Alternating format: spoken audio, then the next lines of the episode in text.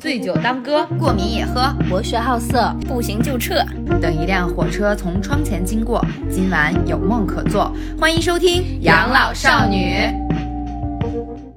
大家好，我是小慧。大家好，我是大门。大家好，我是今年开始不爱运动的三金。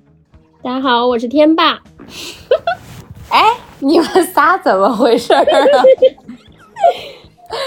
我们就是不想提前透露今天的主题。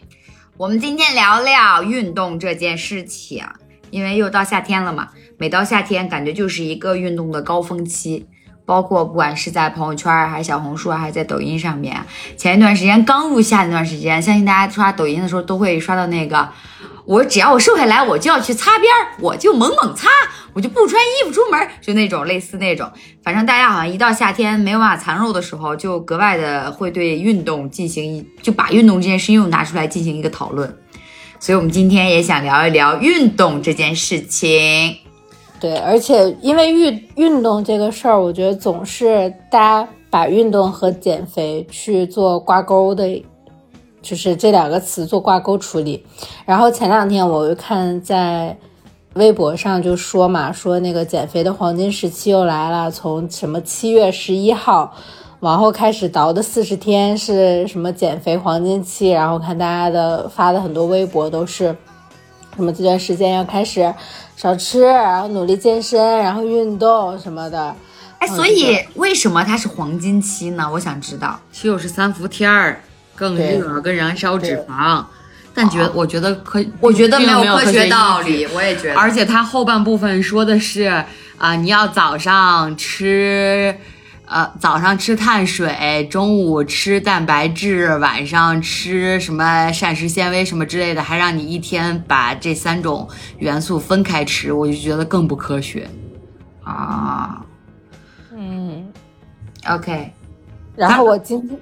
我今天还看到了一个新的热搜，不知道你们有没有看到？断崖式分手？不是，你断崖式分手啊？能给我解释一下吗？请问你天天在关注些什么？呃，断崖式分手是说突然就分手了吗？断崖式分手就是前一秒，你看啊，点开热热热搜第一名，有一种分手叫做断崖式分手，这种分手比被出轨还要难过，就是两个人之间并没有产生任何矛盾，前一天还聊聊得好好的，今天就突然提分手，没有任何征兆，然后让你防不胜防，就是昨昨天还甜甜蜜蜜，今天就我分，今天就不，今天就分手，然后分手之后还就是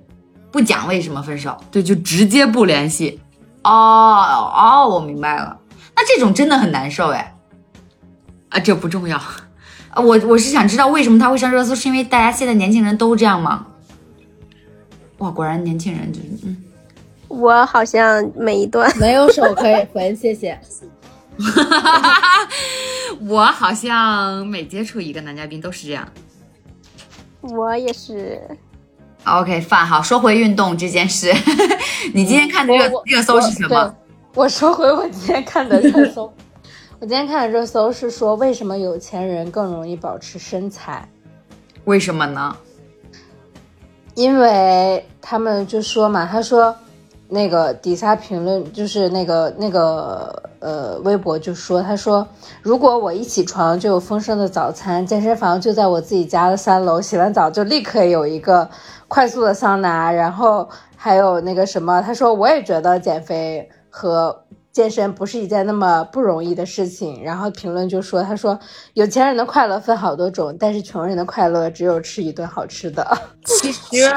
对这个事情有不一样的看法。因为我之前看过一个，我也是看过一个，就是那种采访，他也是这个主题，就是说关于就是呃为什么就是他不是说的有钱人，他说的是就是阶级稍微高一点的，就是月收入高一些的阶层，为什么大部分都是身材比较好的？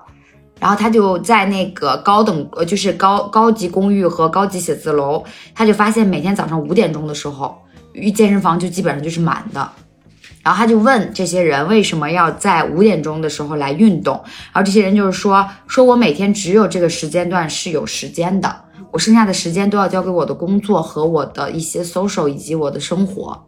那我就想快，就是想在这个，就是他就是一个高效率，然后高自制力，然后这么一个状态下，然后基本上就是维持了一个这样子的生活规律。其实我觉得他给我最大的感受就是，我觉得他他们真的很，我觉得不是。不是他有没有钱的问题，我觉得是高知，就是高知识分子，一般情况下都会有一个很强的学习和自制能力。就是包括我们身边，前一段时间我去聚餐的时候也聊到，就是说我们身边这种人，他往其实不一定是学历有多高，只是说他就是他有很强的自制，他我要干这个事情，我马上就去干这个事情，并且我要坚持干这个事情，直到我干成这个事情为止。就那个。不是不是，我我是我是这么理解的。就是这种状态，就是她男朋友就是只是去了一趟法国出差，他会一点点法语，然后他觉得哦，我去了之后发现我那一点点法语不足以跟当地人沟通，那我回去我回到中国之后，我发现他只是去出差哦，然后回来之后就说我不行，我要学法语，然后他也不是什么装备党，就说我要去报班什么，他就是呃进行一个自学，他他就是一从回来到现在一直都坚持，就每天一个小时还是两个小时学法语的时间，就我觉得这种人很厉害，我我我很崇拜这种人，就是怎么能我要干这个事情，好，那我每天都会干这个事情，我无论遇到什么困难，我都要为我自己，就是不不会为我自己找两个小时，说哎，我今天太忙了，我太累了，我挤不出这两个小时，他不会，就我多忙多累，我睡前一定要把这两个小时解决了。如果睡前没有解决，那我就第二天早上早起两个小时把这个事情解决了。我觉得我我我我对这个事情的看法，在这个在这个上面，我觉得跟你就是是不是一醒一起来就有健身房和有人给你做好早餐，没有一个非常非常直接的关系。啊，这是以上大门的观点。好的，保留你的观点。不，你刚想说，其实你觉得是什么样吗？呃，我觉得可能是因为环境的问题，就是就是他所在的社会环境以及社会，就是他周边的呃人物反馈的一些问题。因为我理解的就是有钱人他的群体以及他的整个面向的，就是人际以及他需要的对外形象，其实是需要一部分他所谓的，比如说他。有坚持健身、爬是爬呃，他的这种户外运动也好，或者是他的这种健身习惯也好，其实我觉得这算是健身，就是有钱人他的一种。一个是因为他有钱，他可能他会有更多的这种物质条件去让他享受，呃，可能就是普通人享受不到的一些，比如说像私教，就不是人人都能请得起的一件事情。但但我不是说。一定要请私教才能有运动这件事情，但我觉得，呃，他就是觉得觉得对有钱的人他可以有立人一定的物质，是社会交往需要立人设是吧？呃，有一部分一部分是他需要有一部分的人设去存在，帮助他去拓拓宽他的人际交往的圈层，以及呃，我觉得我，但因为我不是有钱人，我只是想当然去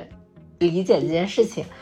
然后我我我我没有办法去设身处地的想有钱人他去健身，不管说因为他自律也好，还是说因为他所谓的一些其他原因，这个我觉得我没有办法设身处地去想。但我觉得普通人的话，健不健身对呃其实是一件自由的事情，就是我可以不爱运动，我也可以爱运动，但是我觉得在不妨碍任何人。就是不妨碍不妨碍社会道道德以及标准的前提下，我觉得爱不爱运动不是别人评价我的一个标准。这跟你说的热搜有毛钱关系？有有什么关系呢？其实我能理解你说的那个热搜，而且我有很深刻的感受。是这样的，就是因为我跟我跟张大门都在健身，然后呢，我们之前去的那个健身房是一个私教健身馆儿。然后我们每一天都是基本上是一个公交车，就公下班了之后坐公交车，然后下了公交车就可以抵达这个健身房，然后来进行锻炼的这个这么一个地方。然后后来呢，因为就是说这个私教太贵了，我们请不起这个私教，然后那我们就要选健身房自己来练嘛。因为也在健也在健身教练那里学到了其实挺多的东西。然后当你在选择一个健身房的时候，老实说，便利是第一要素。对，是是第一要素，因为这会决定于你去健身房的呃频频率和坚不坚持的下和来。和能不能坚持下来。就打比方说，如果我有钱，那我可可以继续请私教，那我可以继续享受就是下了公交车就可以到达健身房的这份便利。嗯然后呢，在我选这个普通的就是商业健身房的时候呢，那我肯定也要选择一个对我来说比较便利的健身房。对于我来说，在我的立场上思考，我可以更坚持的久一点的能去的健身房。嗯就假如说，就是我在上班的期间，因为我们后面选择了一个也是下地铁能到的一个健身房，但其实它离家跟公司又不是很近的一个地方，但它其实下了地铁能到。然后呢，你从健身房走出来，走到家的距离也可以接受。然后你去健身房的路上，我们平时去的最多的时间是周一到周五的下班，嗯周六周日很少，就是说你从家里走出去再到健身房。嗯当然，就像你说的那样，如果我醒来楼下就是我的健身房，那我可能真的有时间去这个健身房，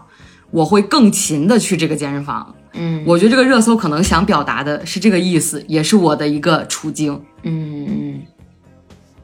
嗯，果然哎，一个热搜词每个人理解都不一样哎。对，嗯那好，咱们就是话不多说啊，今天咱们聊的是运动带给我们什么，有可能是好的，也有可能是不好的，这都是我们每个人生活中的可能根据我们不同的生活经验的一些个理解和 这个就是感悟哈。我觉得我们可以就这个事情很妙，我们可以来聊一聊，是由我抛砖引玉，还是由天霸抛砖引玉？咱们来聊一聊这个事。天霸那个运动我，我还是就是我们讨论这个话题的时候，我是才知道。啊，啊，马拉松嘛，嗯嗯嗯，可以等一下让他聊聊一下之。前是不知道的。其实我我我有一些点，我觉得是可能大家都会有一些共鸣的。其实我觉得可以拿出来，就是大家进行一个交流。就是其实运动这个事儿，我呃我从小就哎，上次录高考的时候也跟大家讲了嘛。我从小就我从小就有一个就是算是爱美之心吧。一开始我的运动的动力真的就是减肥。因为大家都知道，就我不我我不知道你们是不是，反正我是那种青春期的时候，嗯，比起长身高，呃，可能更快生长的是体重。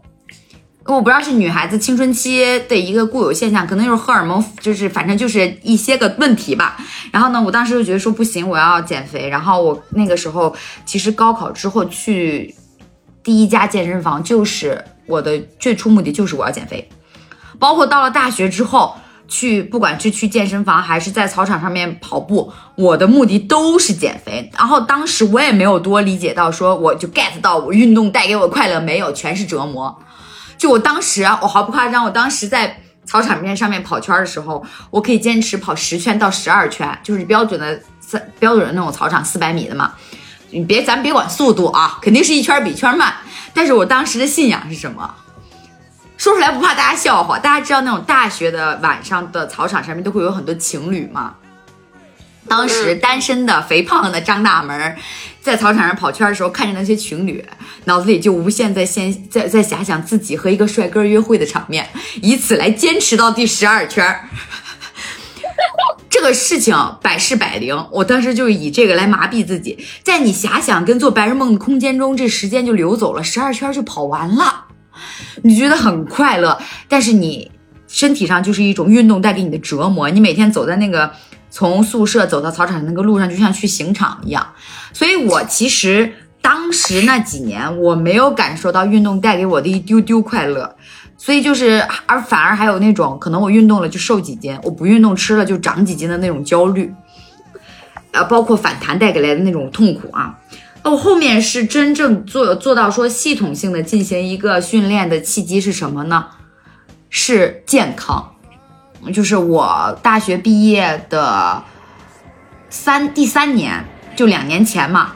我就腰就垮了，也就是属于一个当时的那个公司就是出差很频繁，然后呢又总买那种廉价航空，就早上飞过去，凌晨飞回来，然后基本上都是红点儿的飞机，然后就是那种廉价航空，大家知道座椅不能就是不能动，必须九十度坐在那儿。这种这种飞机坐时间长了，腰就完全不行，就跟在那个办公室，可能还不如办公室，办公室还能站起来溜达溜达。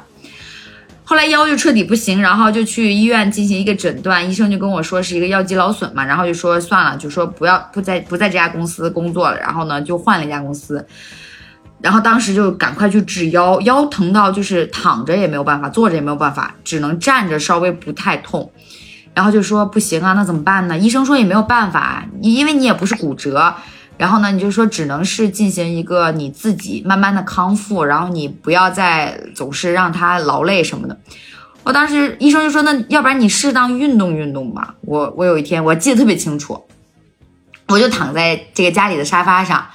孙小辉躺在我的脚呃在坐在我的脚底下，然后我就在刷那个美团。我说，哎，咱们周边有没有什么健身工作室呀我说我可能就是不知道怎么健身，也没有办法系统性的去用那些器械，想找一个教练带带我。然后当时就刷到了几家，然后就说那我这两天要不然去看一看，就是这么一个契机，然后就去了第一家健身工作室，是两年前的事情。然后我最大的感受，这是第一点啊，我想跟大家分享，就是我的身体状况真的是逐步在好转，我的腰痛，呃，可以说健身第一年就没有痛。然后后来今年是健身第二年，属于一个就是有一段时间阳了，阳了之后不是不让激激烈运动嘛，然后呢就又呃垮垮了个大概一两个月，就说养一养心肺功能再去健身，然后那一两个月可能也确实又是坐办公室或者是反正就是用腰姿势不对吧，然后就又开始痛，然后说不行，那还是得坚持运动。其实就是后面的这个动力就变成了说，哦，身体健康是我要去做这个运动的一个。呃，动力了，这就是我第一个，我觉得我最受益的地方就是我的身体状况，陈复义，对吧？是这样的，就是我之前上大学的时候呢，也曾也有幸参与过陪张大门跑圈这个事情，做白日梦。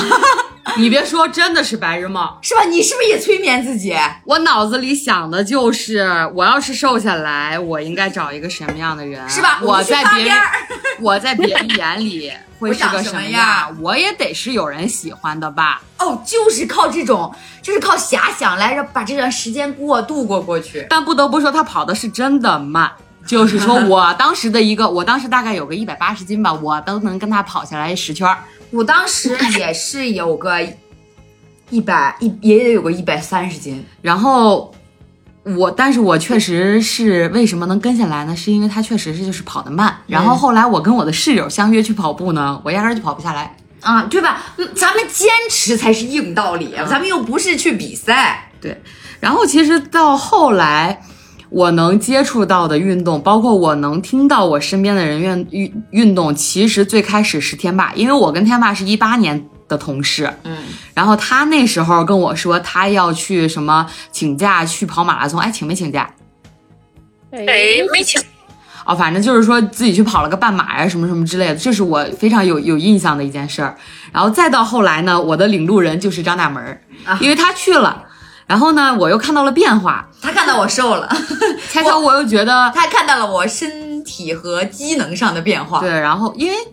其实因为胖，中间的运动一直都没断，只不过是间接性的，没有系统性的，没有系统性的。而且你无非你就是自己跟着 Keep 练一练，或者是。刘畊宏，我记得有段时间还跳刘畊宏，那都是后来的事儿了。就咱们之前住在大兴的时候，就每天自己跳跳绳啊，或者是怎么样的，就一直没有间断。那其实它的效果都不是特别明显，而且我跳绳，我小腿痛，嗯，我小腿前边痛，膝盖承受能力不是就骨头痛，嗯，然后我就很很难受，而且也没有办法很快的瘦下来。然后他去了之后，看他有效果，然后我就去了。去了之后呢？当时是用两个月瘦了十五斤，应该是，嗯，我都用两个月瘦了十斤呢。对，就是很，因为我是大体重嘛，反正就是很努力，很很在坚持。我唯一感受到变化也是身体的变化，就是我原来睡觉或者是躺着我都会喘，嗯，就是胖到喘，就你躺着你都在喘。然后呢，我当时跟张大门毕业旅行的时候，我们两个去上海，他骂了我大概哇，出去多久骂了多久这。段由我来讲述啊，这是我我也是感觉到，就是小慧健身之后最大的变化，就是体能明显变好。对，她以前，我们毕业旅行的时候，何止是去上海呀、我们去了很多地方，然后每一个城市，就是大家知道那种，就是有的时候你可能去一个景点儿，或者你去一个饭店，比方说你先去吃饭，中午出门，然后饭店离景点很近，比方说大概走个十分钟，然后或者十五分钟就到了，然后我就说我，要不我说要不然咱们走过去吧，他说啊啊，他大概走了五分钟，他说啊不行了，我太累了，我不行，咱们打车吧。然后哄着再走五分钟，真的不行了，打车吧，就就坐在那儿就不动了，就找一家奶茶店或者什么咖啡店就不走了，就必须打车才能走，就这个腿就不能再站立了，就一直是这种情况。他是真的累，他也不是说他矫情，就是不想走什么，他是真的体能就是跟不上。现在啊，咱毫不夸张啊，今天录音录音之前，我们俩走了四公里，说啊算了，要赶不上录音的时间了，咱们打车回去吧。然后就是他基本不会喊累，然后他还会主动提出说，哎，要不然我们出去走走吧。这是一个最大的变化对，还有一件事儿就是，我们去红螺寺爬山。啊。其实红螺寺那个山不算很高，但我们是爬上去的嘛。然后当时是我跟大门儿，然后还有就是我们一个朋友苹果，也来过咱们电台嘛，我们一块儿上去的。然后下来的下山的时候，下山真的，老实说，我觉得也很累。山下下山是费膝盖对，但我觉得还能坚持。啊，但是苹果他是一个从来不运动的人，就好比说他的公司到他家大概一点五公里，他要打车，每天都在打车。对，就他就是曾经的我，一步都不愿意多走。嗯就比如说，我们上次回家，我在他们家门口的麦当劳等他，他们家门口到麦当劳大概有个五百米吧。我说你要不跟妹妹走过来找我们，直接就是上车我们就走了。他说要不你们回来在我们家门口走呢。不是，他还说，他还说，甚至他还说什么，要不然你让司机先接上你们，再来接我呢？对，反正就主打一步，不想走走。对，就是原来曾经的我。然后我们去红螺寺的时候呢，下山的时候，其实我也哎，但是我这里插句话啊，嗯我觉得我要深，我要重申的一点是说，我们不是在说说胖就一定体能差，对，苹果它并不胖，苹果也就有个一百来斤儿吧，没有九十多九十多斤儿吧。吧。它是因为它没有这个运动的习惯，其实它就是没它的它的它的肌肉就不储存能量，它就体能很差，所以它会有这个情况。所以我们没有在就是榨汁说啊，我我是不是大体重我就就体能不好这个事情，我也没有说不运动是件不好的事情，对对对我只是在分说享，哦，对，在分享自身的变化。自身的变化。然后我们从红螺寺下山的时候，他整个人没有骨头，笑死，挂在我身上下来的。真的笑你要知道，我也挺累的，但是我还是撑着他下来了。然后你知道我男朋友当时也在嘛，然后过来过一段时间我们要去内蒙，然后又有也有我就是好多朋友，然后也有苹果，然后我男朋友就说说苹果这次咱们不爬山了，跟他提出任何一项需要攀爬的动作的时候，他说：“呃，我不去，我这辈子不会再爬山了。特别搞笑。”对，这这是带给我的一个比较大的改变，就现在爬五楼也不会很喘，然后也能爬楼梯爬个七十层，差不多吧半个半个多小时半个小时，对，能可以爬个半个小时，对就是你体能会有很大的改变，然后你会感觉身体也轻盈了很多。是，主要是不喘了，我觉得这件事情真的很那什么，就有的时候吃多了，然后往那一躺，真的是在喘，呼吸都粗是吧？对，而且我还觉得说，如果我这段时间坚持健身了，然后呢，我皮肤会好。我不知道是不是我的错觉啊，但我可我觉得流汗是不是会排毒啊？然后就是是这样的，是会让皮肤变好一些。对，而且我会觉得我的拉屎很通畅，是肠胃蠕动变快。因为我本来肠胃就有毛病，就是我是出了名的肠胃不好嘛，就是我是那种呃肠胃功能叫那叫什么呃肠胃动力不足，就是我的肠子跟胃很懒，不太愿意动。然后呢，我基本上就是如果我运动了，然后他们就会就好像我就是就是我运动好像就在强制我的肠子跟我的胃你们赶快给我蠕动一下，就你们知道我们家里有多少益生菌吗？多少味药？胃药都不重要，我觉得你疼起来吃胃药是应该的。那个益生菌，一柜子不带喝的，因为都是妈妈买的，妈妈很希望我每天把它喝起来。然后也不喝。哎呀，这趴这趴过去再聊了。所以你们两个有说呃这一部分的感受吗？天霸先来吧，因为我我我的我的观点是，是不不是不是不健身比较快乐？对对，所以我我觉得天霸先来吧。我我是就像那时候说跑那个马拉松，我是怎么的呢？我是小从小的时候，我跑四百米都跑不了。我是小学呃初中开始，就是我跑步短跑很厉害，短跑我甚至能跑过那个班里的那个体育特长生，啊是叫啥？啊，短跑五十米、一百米，我甚至能跑过他们。但是长跑，我全班最后一名，我四百米是跑不下，就跑不完的。你有爆发力我，但你没有耐力。对我真我是真不行，我肺活量就是当时测那个肺活量，我也特别特别差，好像也是班里倒数第几。然后我是从什么时候开始跑步的呢？好像是从大学。因为我记得第一次跑步是在呃北京，我家这块儿就是呃我是沿着地铁，然后这么跑。当时因为什么开始跑步？我最开始做运动其实也是在家做 keep 嘛，然后是因为，哎那时候就是大学就是刚毕业，属于真正的情窦初开，喜欢了一个男孩子。你真晚，完了开的。完了呢，就是很很认真，很喜欢那种，然后反正就是不联系，完了就闹心，我就需要一个发泄方式，不然在家自己待着就是会一直想。然后我就说，那我就去跑步吧，就是从那时候开始，最开始是跑一两公里，后来跑到，因为从我家到下一站地铁再回来，差不多是五六公里还是六七公里了，然后我就一直坚持这么跑，然后也是瘦了点儿，然后后来跑那个马拉松是因为就是上过咱们节目那个女生，她老公不是呃体体育老师嘛，嗯。然后她她老公总跑，然后她那时候就是生孩子前，就是她属于啥？她是每一任男朋友，她能跟上每一任男朋友的爱好。可能前任是打就是那个投币的那个篮球很厉害，然后她跟着玩，她能玩到北京第前三，就是比赛打比赛能打到北京前三。怪不得人家有老公，这你这这节目真牛逼，他学习能力是真强啊！他怪不得人家有老公。对，你就是，但是一切出发点要出发于就是爱，你知道吧？他其他的你要让他学贼费劲，但是如果说男朋友就好这个，他贼厉害他是学习能力超强的恋爱脑。啊，对，然后他。他原来真的是一丁点儿都不运动，然后也是稍微偏胖。就是，你想他原来在宿舍拿个水都要我都要老远把我叫骗我过去拿的那种，到后来她和她老公，嗯，什么在中国各地跑啊，然后又去世界，就是去国外跑的那种的。她也她还跑过全马的，我记得跑过一回不两回，但是大多数都是半马或者是呃十公里、十五公里这种。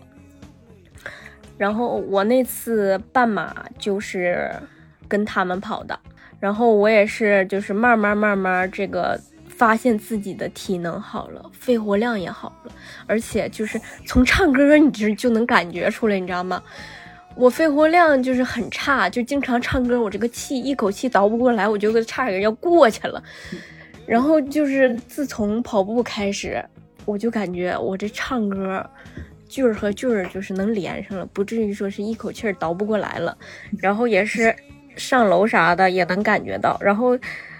就直接说一下我那次跑那个半马的那个感受吧。当时你是在哪儿跑的半马呀？在北京吗？对，北京有个那个昌平，呃，什么草莓节。嗯，音乐节。不是，他们他们唱你跑，啊他们唱完你跑完。就是，呃，就是有那种小，不是那个很很大型的那种半马，就是像好像是一个草莓的季节，是一个下草莓的季节，然后他们就组织，然后那个应援物资就是每次不是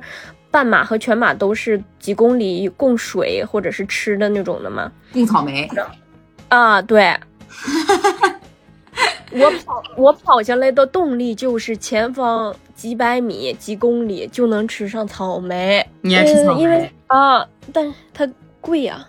我得我得给它吃回来，你知道吗？这报名是要交钱的。所以你最后，你先咱们先说说成成绩吧。最后是跑完了，然后在在关门之前跑完了。啊，对，关门之前跑了，大概倒数倒数倒数十个以内吧。可以，我觉得能不在关门之前跑完就很牛逼了。这是我从前年开始说的梦想，到现在都没实现。我觉得啊，其实只要你去了，你咬咬牙，就是你那个腿在倒，大差不离都能在关门之前跑完，只要你坚持住。真的，不有耐力很重要。运动这个东西，你就怕中间停，停啊对，停了就很难再那个了，就是一鼓作气。对，你知道后面，你真的是迈不起来腿，就是你这个腿已经不听使唤了，你迈起来，你跑的速度都没人家走得快。就是我这，对，就是强咬着牙，就哪怕说我走，我快走，就是不能完全歇下来，你知道吗？就是至少你是在运动中的。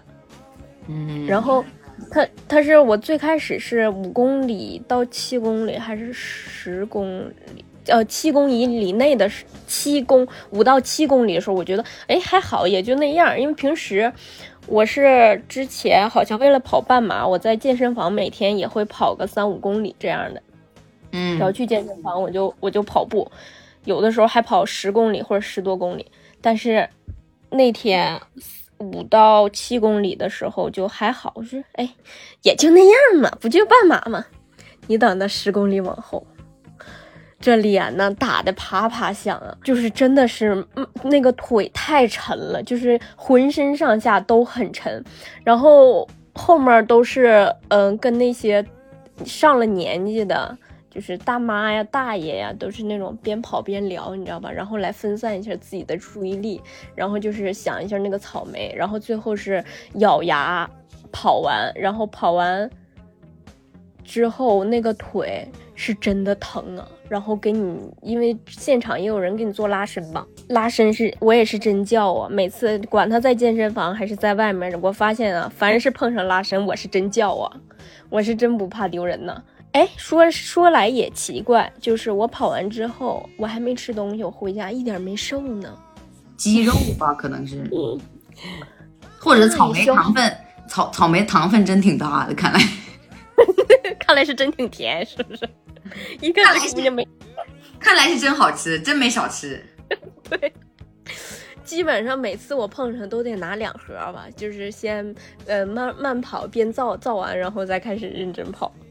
咱们跑步就你跑，你跑下去的热量都都都被你补回来了，对咱们甚至比你跑的热量还要多。对，咱们咱们跑步幻想的是男人，人家跑步幻想的是草莓，要么他请豆叔开的晚吗？他这个他食欲他开的早啊，他那我第一次跑步，那不是因为受伤吗？嗯，所以你后来有再去跑马拉松吗？嗯、后来跑的都是五公里到十公里，其实主要就是没有人跟我跑了，就是我那个朋友不是怀孕了嘛，怀孕啊然后生孩子，然后他就耽误了，然后他也就一直没跑，然后也没人没人叫我，没人带我，我就自自己就懒得跑。我觉得我健身，其实如果说我真是去健身房找教练，我是可以坚持的，嗯，穷啊。但是呢，我的意志力就是只到，哎，我花钱了，我必须去。如果让我在家，我是坚持不下来的。嗯，那你就是，呃，就是就是冲线的那一瞬间，你你你爽吗？就我觉得应该挺爽的吧。呃，爽呢还行吧，因为你冲线的时候有人拍照，你知道吧？冲线之前我都得先整理一下，你你你冲的时候还有线吗？我也忘了。没有啦，肯定是没有，但是会有一个门啊，就是会跨过那道、那道那道线。对，有那个有一个电子的什么东西，反正你对，有个电子计计电子计时的那么个玩意儿。对对对，他他妈的，他在意的好多呀！他要在意有没有草莓吃，还要在意冲线的时候有没有人给我拍照，我要美美的。很难不在意吧？但是要你你他妈跑的累死累活的，你还能在意说哇我要美美的，我要美美的？你想你自己每天蹲腿的时候那个那个样子了吗？不，这种是面向那个大众的运动，就是你知道它有拍照留念这一这一个事情的时候，你就会特别的去关注这个事儿。OK fine 给自己一个仪式感，OK，不能白跑了个半马还没有图，还没有出图。图会。哎，请问图是我我想知道这种跑马拉松的话，图是官拍，拍完他会给你吗？还是说他直接就发公众号了？呃，是是官拍，然后我记得好像是有个链接不怎么的，然后你可以进去找你自己。哦，就是那种公用链接甩给你，你进去找图下载就好了。对对对，就是图片直图播，片直播，嗯，对，图片直播，包括路上他也会可能会抓到你，然后你也可以看看有没有。对对对对对，都有都有拍嗯啊，所以每次就是一看着前面有摄像摄像机，我跟我朋友，我靠，马上你知道开始整理，然后开始那个姿势就比优雅。对对对，其实我觉得啊，运动这个事儿，搭子真的很重要。就是有的时候可能一个人你觉得你做不到，然后你也没有那个信心的时候，或者你产生了一些惰性的时候，两个人反而容易坚持，容易去挑战一下。我觉得有的时候不光是运动，其实很多事情，如果有个跟你一起进步、努力做这个事儿的人，其实都会相对容易一些。嗯嗯，对，嗯，是还能还能还能激发竞争力呢，好对对对胜心呢。你不行吧？我行，靠，我也行。就哎，说个最简单，我最近遇到的两个例子。有一天我在爬楼梯的时候，张大门跟我一起爬楼梯。当然，大家他大家都知道他的体能肯定比我体能好，然后他爬的是贼快，然后我追不上他，我他妈搁那着急。其实我真的没有别的想法，我当时想法就是因为我我只有快，我才能提，就是心率才能上来。我要是慢着，我要是比方说，我可能跟他一个速度的话，我可能就爬了就白爬，我我心率就没有上来嘛。然后我我就觉得说，反正都是在一栋楼里，我们也不会丢，对不对？我想说我爬上去等着他就好了嘛。但是我不知道会给他的心理造成这么大的负担，也没有那么大的负担，就是想爬快一点，再快一点，有胜负欲了。就你不想落在别人后面嘛。然后第二个事情就是我们昨天去健身房蹲腿，我们蹲腿的时候，我们想用那个哈克蹲，然后哈克前面有一个小姐姐在蹲，然后那个小姐姐蹲的时候吧，她俩她是单边三十五的重量，我们平时是单边二十五，我们平时最最多了就是单边二十五蹲哈克，然后我看她一脸轻松，我想我不能输，我就上去了。不能当着她切片儿吧？那太丢人了。对呀、关键是那个小姐姐就是呃可能练得很好，但是也不能输。对啊，然后我就上去了，我就没卸片，我试了一下，我说我说我说哦还行。张大门说哦还逞强，还不能丢人。对，不能丢人，就绝对不卸，不可能卸的这个片儿。家人们打脸来太快了，四组之后我说张大门不行了，我要卸片儿。因为我觉得四组之后卸呢，你可以是那种就是。就是在他看来，他可能会觉得说，哦，他们四组前面是冲重量，后面两组是进行一个局部的雕刻，就是感受那种小肌群的发力，所以重量要低一点。我觉得这样可能就是面子里子都保住了。健身房就是一个小社会啊，家人们，真的，你能你能明白那种，你这边在你你在这边拉背的时候，你你用的可能是一个大概就是三四个片儿、四五个片儿，然后旁边做拉二头的兄弟 他妈插到底，你能感受那种那种冲击，就，你就觉得，嗯，哎呀，是人类的参差。但是啊，不鼓励大家为了说 追求面子去冲片儿啊，因为这个容易运动损伤。我们只是说，在我们自己能接受的范围内，进行了一个面子的保全、啊。我跟你说，这都是什么？这都是健身教练留下来的毛病。像他的教练 凤凰，时不时的就爱火拼。而且我我本人是一个非常吃激将法的人，就只要别人一说大门这个你不行吧，什么？马上就干。我们当时在看那个姐姐蹲这个单边三十五哈克的时候呢，还在低头玩手机。张大门在旁边跟我说：“咱绝对不能歇这个片儿。”我说：“行，蹲。”对啊，他就是那种云云淡风轻，就哎玩玩手，他一边玩手机一边蹲腿。家人们，我这这我能惯着他，我不可能歇这个片儿。然后我们还难道照你的性格，不是应该再给我多加一片儿吗？然后，然后我，然后我还我们还催他呢，就是因为他他间歇特别长，然后我们就故意，因为我们这样的话就跟他一起用，就是三个人轮嘛，我们就故意催，就就小慧马马上快快的做完，我也快快的做完，然后我们俩就在站在他旁边看着他，对他当时还坐在凳子上玩手机呢。对，然后我们就看着他，然后他就不得不站上去，立马快快的做，压力给到他，卷他嗯，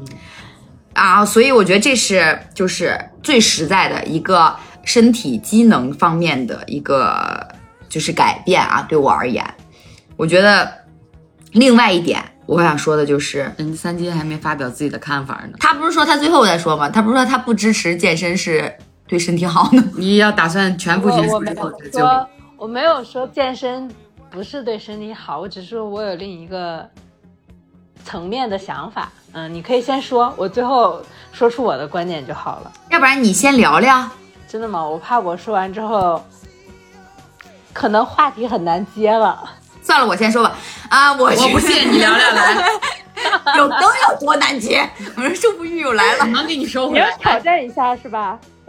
所以你你是因为我因为我了解的三金也是有很多年的这个奋斗历史了。嗯，我觉得就是跟大家一样的，就是比如说我一开始接触运动，然后为了比如说减肥啊什么这些，我我觉得我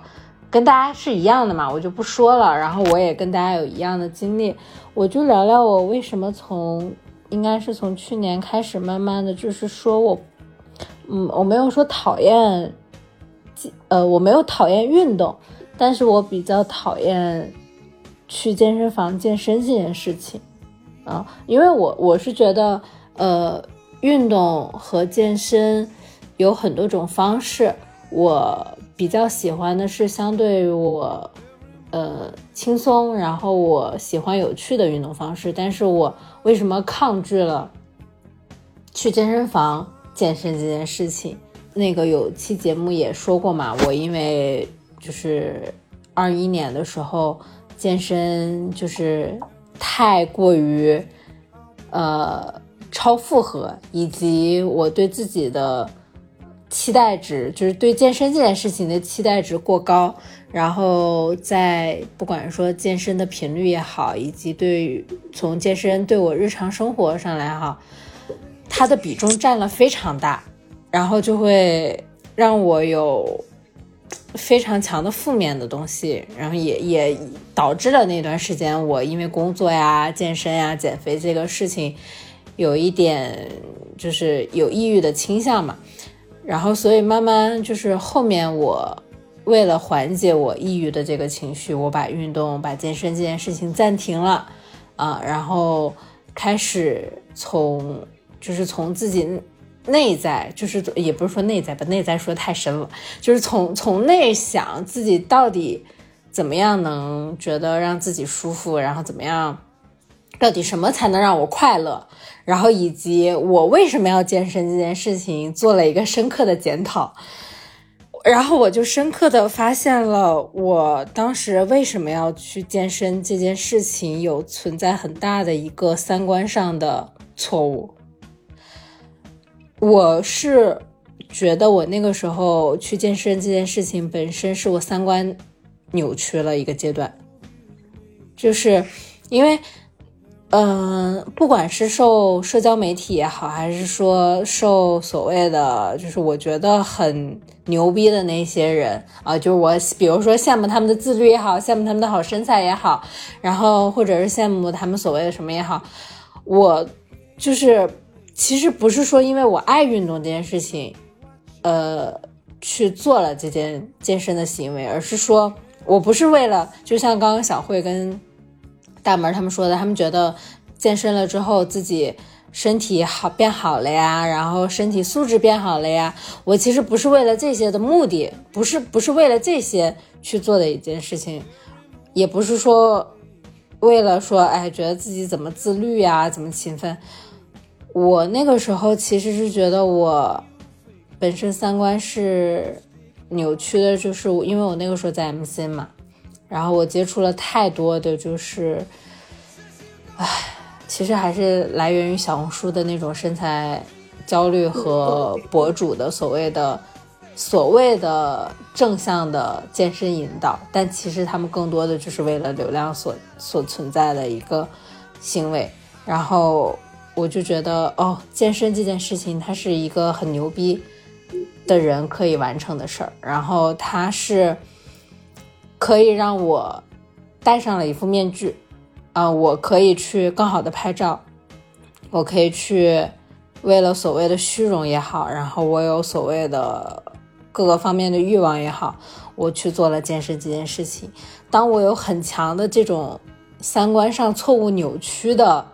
负面的观念去做健身这件事情的时候，一开始当然你看到身材的变化，你会很快乐啊，你觉得哎，也不过如此嘛。我我控制好饮食，我每天就是高强度的健身，我也能够去完成这件事情。然后我在朋友圈也好，或者在所谓社交媒体，我确实收获了很多，我觉得。不管来源于朋友也好，还是来源于陌生人的称赞，这让我从虚荣心上我得到了极大的满足。但是到后面，就是这个东西，你会觉得它给你带来的正面的，就是你觉得所谓的正面的东西，慢慢就会变成了负面，然后以至于击垮你的一个东西。嗯，我很讨厌，就是到后面我就是因为我讨厌那个。我讨厌那个自己，我讨厌那样带有很强目的性的去做这件事情的，因为我觉得运动也好，健身也好，它是到后面啊，到后面才觉得是，呃，它其实是人的一种习惯，它是人的一种真正的爱好。当我如果不是真正抱有很纯粹目的、纯粹的就是喜欢，然后而是带有其他。错误扭曲三观的目的去做这件事情的时候，我就特别讨厌自己。我后来就是慢慢有想，为什么那段时间就是会因为他去抑郁的一件事情，就是我讨厌那个时候的自己。所以我不是说觉得，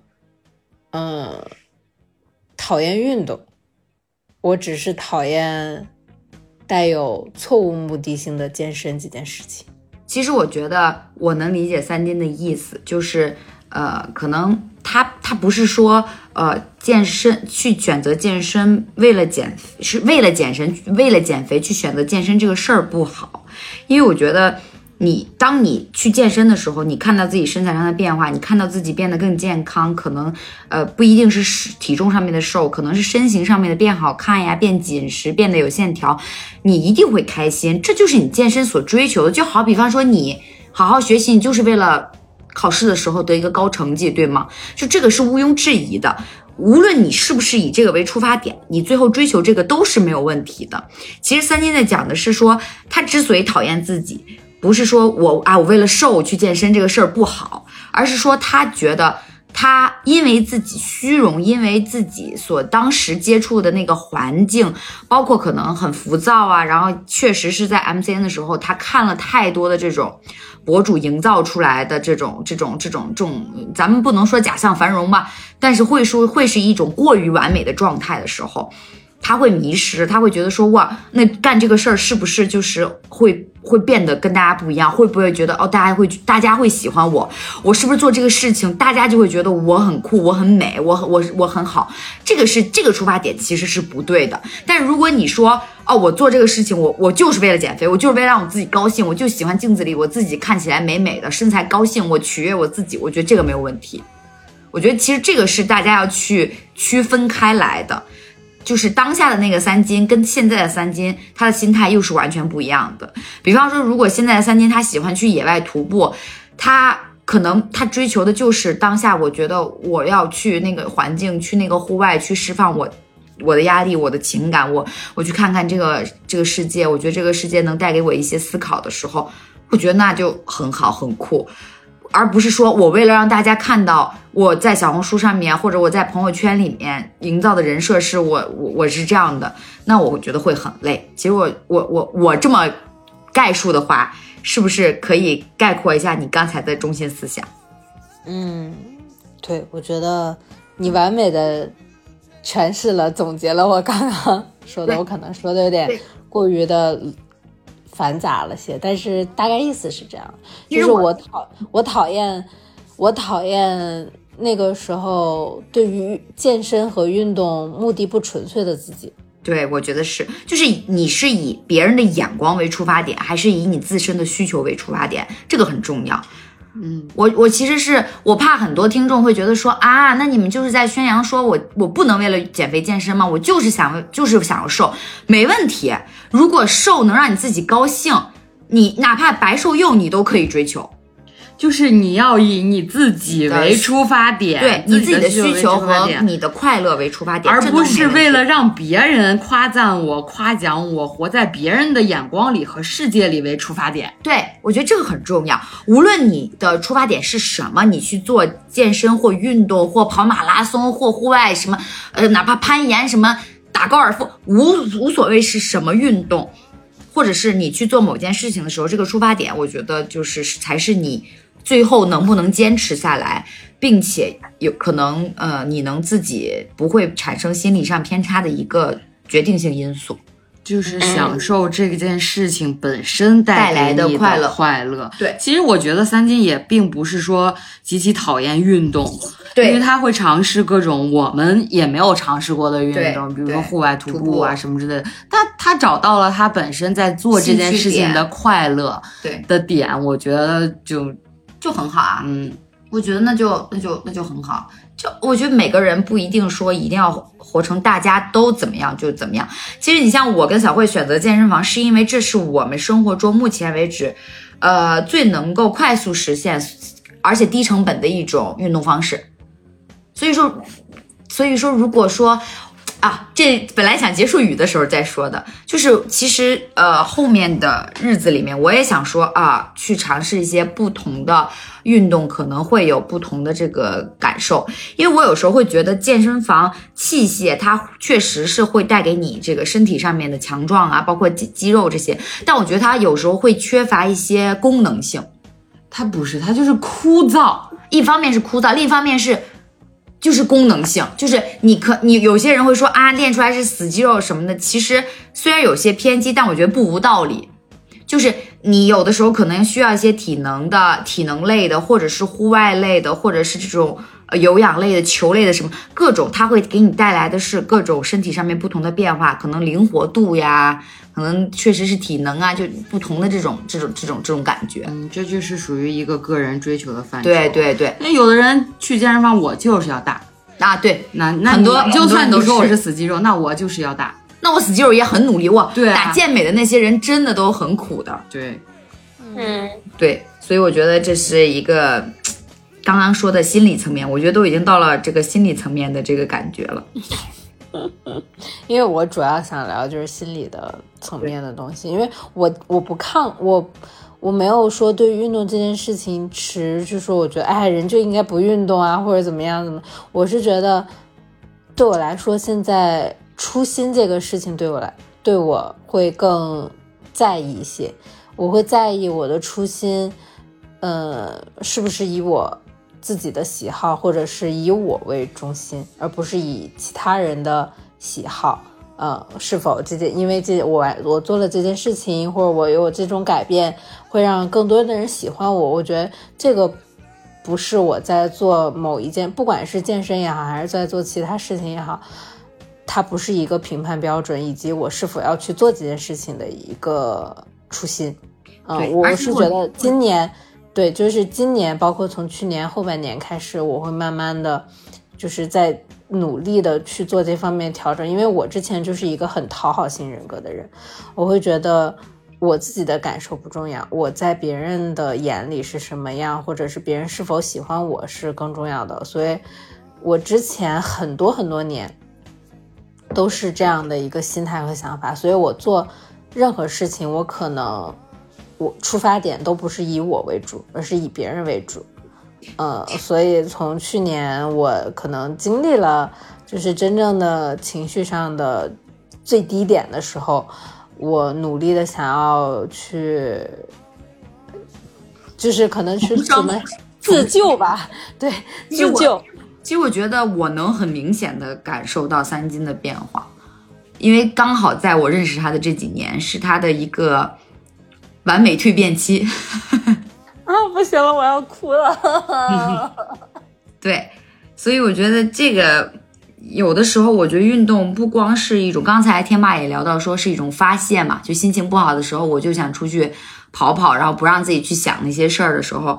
我觉得他可能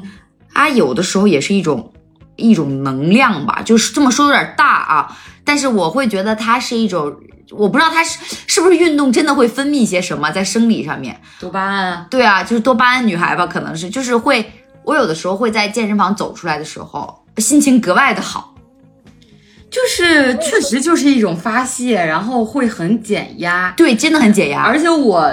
为什么沉浸其中的，除了会变瘦、会变好看、会收到别人的夸赞之外。我会觉得我在健身的那个过程中，我什么都不会想，我就使劲儿，真的什么都不会想，巨专注。对我就是什么都不想，我就使劲儿完成好这个动作就可以了。就是在我们这种工作环境里，你时时刻刻都要盯着手机，你在这种情况下来用一点点时间，完全属于自己，然后完全可以什么都不用想，来完成就是简单的。啊，肢体动作啊，一点也不简单了。当然，运动对你要你要想到你要控制哪里，然后你要让哪里发力，然后怎么样才能就是效率最高？什么？其实就是那个那个瞬间是最快乐的，就好像这个世界的凡尘琐事与我无关啊！你只要用蛮力就行了，我只要做完这几组，使劲儿就行。对我做做完最后一组的最后一个的时候，我觉得世界都亮了，就阴霾散去。这么说有点夸张啊，但确实是当下真的是什么都不会想。我觉得这种。放空，对，给自己一点时间放空，对，就是会教给我说，你如何去长期坚持一件事情。就我觉得这个事儿，也是在跟自己较劲。这么说可能，就是怎么说呢？从小到大，感觉自己好像很难真的长期去坚持一件事情。然后当你有这个领悟到这个事情的时候，你就想说，哦，那我真的很想做一件事情是。呃，可以长期坚持下来，并且正向循环的。那么，我觉得这个事儿就是运动带给我了这个感受。包括我为什么说它是正向循环呢？就是说，就是体脂不可能永远低，就是永所有人的健身之路或者运动之路，最都是就是胖胖瘦瘦瘦瘦是个波浪线，对，都是胖胖瘦瘦瘦瘦胖胖，有的时候是胖胖胖胖胖瘦瘦胖胖胖胖胖胖胖。就是我对他是，我觉得在这个这个过程中，一方面就是你真的要去学会怎么跟自己的身体相处，就你怎么了解自己的相自己的身体，然后你可能没有长久绝对的这种低体脂低体重，但你可以去尝试说养成一个长久的一个理念和生生活的这种坚持的这种状态，我觉得这个是挺酷的一个事儿。但是啊，我觉得你在做这件事情的时候，也不要强行给自己施加一些心理压力。对，就尤其尤其尤其千万不要跟自己说，明天早上六点我要起来跑步，我要坚持两个月，千万不要。一般有这种 flag 的时候，就完就完蛋了。就是你不要想急于求成，说啊，我这个月我要瘦，我要是不是瘦百分之三的体脂，瘦百分之五的体脂？我觉得。那样是真的会让人焦虑的，而且会崩溃，心理压力很大。对，就运动，其实当你有抱有一定性目的性，你们刚是在说那个时候的我，就真的都有这个阶段，都有这个阶段。就是我之前运动到最瘦最瘦的时候，我那会儿状态真的巨好，我崴脚了啊，就是嗯，然后崴脚了之后，到现在就没有再回到过那个体重。咱就是说。虽然很焦虑吧，但是我觉得也在坚持这件事情，因为就是确实就是减肥这件事情，不是说运动这件事情，就是减肥这件事情，就是胖胖瘦瘦瘦瘦胖胖胖胖瘦瘦的。对对对，就是这样。没有人的减脂的那个那个线性图是其实直线向下。其实包括运动员也是，他备赛期间他是一个非常好的体能状态、体脂状态，但他不备赛的时候，他是会给自己一些放纵的。人是需要一些欲望的满足，才能达到你就是心情跟情绪的一个平和的。我觉得这个，我觉得这是人非常需要的奖励。对，不可能说一直都在让自己保持一个非常非常体脂低的状态，我觉得不不现实。嗯啊，但是，呃，如果你不赞同，就勿喷啊，这是我们的想法啊。嗯，对对对。哎，我还想要说到说一个点，就是嗯，传统的，我突然想起来了啊，就是我觉得是一个健身上的好多人，呃，我不知道男性就是对女性的一个健身的固有审美，就是我感觉健身的女生一定要有呃那个健身痕迹啊、有训练痕迹，然后要有低体脂，呃，然后要细腰，嗯、大屁股，大屁股，对。然后我就突然想起来，之前我可能因为那个时候我跟我之前的教练传达，就是我想要什么样什么样的身材，我给他看过我渴望的身材是什么样的一个样子。然后我后来有跟他提到，就是我说，哎，我觉得 CrossFit 这个运动好像看起来挺有意思的。然后我觉得那些练 CrossFit 的女生很有力量感，然后看起来很强壮，很不好惹。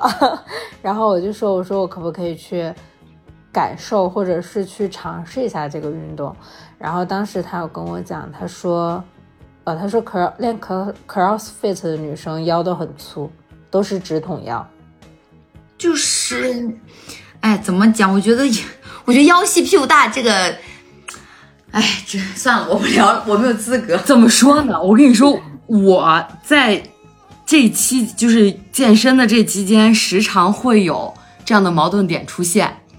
你比方说，你新认识一个男孩子，你在跟他聊天，聊聊聊，其实有的时候会聊到健身这件事情，但是呢，你又不太好意思说自己是健身的，因为你就就是一你瘦没有，二你型没有，就是三你的训练痕迹也没有，你要大不大，要瘦不瘦。就是这么个状态。然后呢，这就是我有的时候会，就是跟其他陌生人或者是新朋友来交流的时候，纠结的一个点。我有时候想，哎呀，就是会，你可能想塑塑造一个你比较积极向上的一个状态状态，或者是你的一个人设，就有可能啊，就是你就会想跟他表达你有在健身怎么地。但你有时候会想，我操，就我这种他妈说了自己健身，有人信吗？就时常会陷入这种的。纠结，但是我觉得没有必要为了这件事情烦恼，对烦恼焦虑，因为怎么说呢，就是说也会带给你的心态有一些变化。我觉得你管他呢，你就是想秀就要秀。我今天练得好，我充血了，我就他妈要拍照告诉全世界，老娘今天练得真好，状态倍儿棒。对。就是这是健身带给我的另一种，就是你可能自信一点。对、啊，我想告诉你，我就告诉你啊。对啊，我不想告诉你，我就不想告诉你。对、啊，我今天心情好，我告诉你我在健身；我今天心情不好，你可能这辈子不知道我在健身。对啊，那这个健身健不健身这件事情，跟我健身的成果没有关系，对你来说没有关系，没有任何关系。嗯，对我来说可能影响很大，对吧？我自己的身体变化，但对你来说没有任何关系。对呀、啊。而且我觉得你刚刚说的一点就是这个，就是审美这一块儿，我的审美在我健身这两年发生了一个翻天覆地的变化。大家好，我坦白，老师们，我以前就是我以前就是推崇白又瘦的，怎么了？哎，我以前就是觉得那些筷子腿就非常好看，我就想要那种就是咱咱就是说整个一个韩式审美，对，韩式女团审美，我就要筷子腿，怎么了？我就我就喜欢，但是哎呀，我呢是一个天生基因就不是筷子腿的人，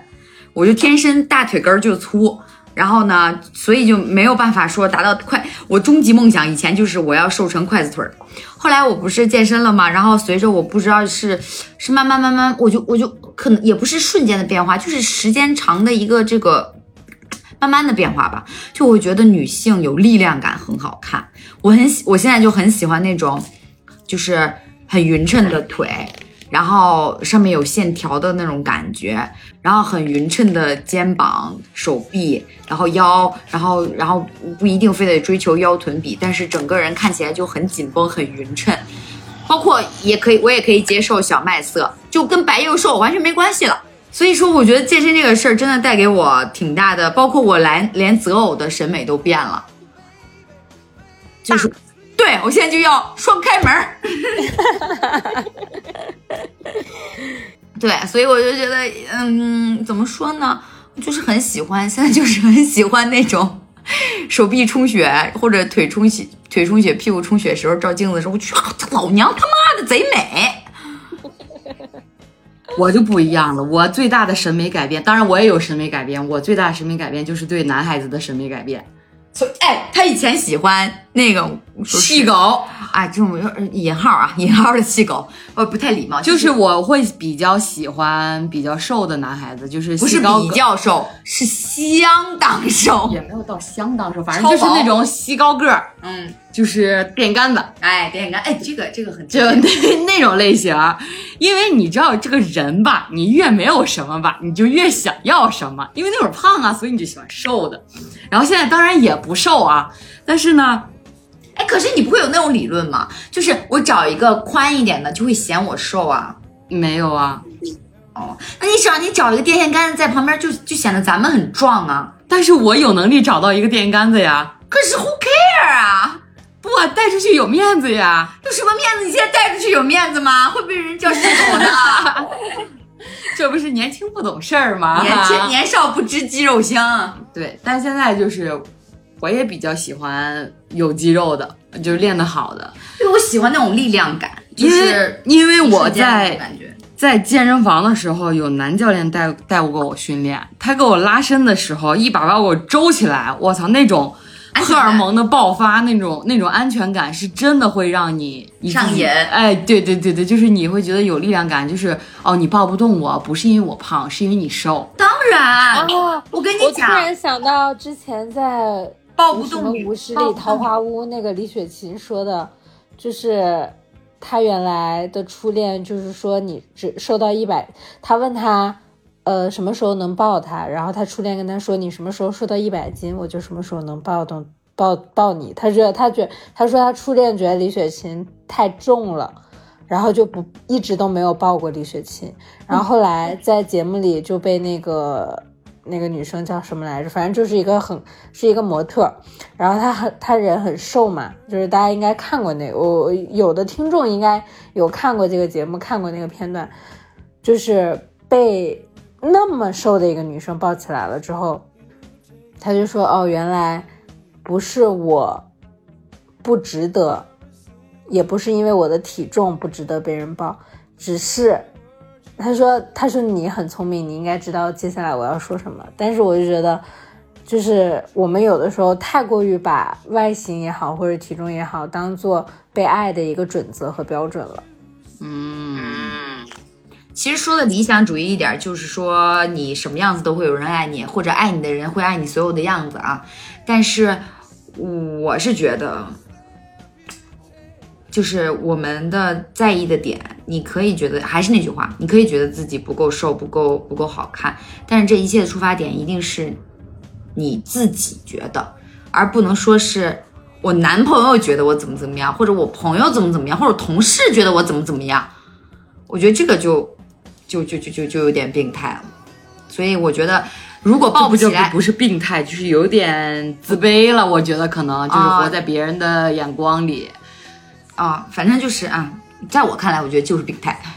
那没到病态，只是每个人的自信程度它不一样。所以我我就觉得，如果一个男孩抱不起来这个女孩，我觉得你就自我自我反省就好了。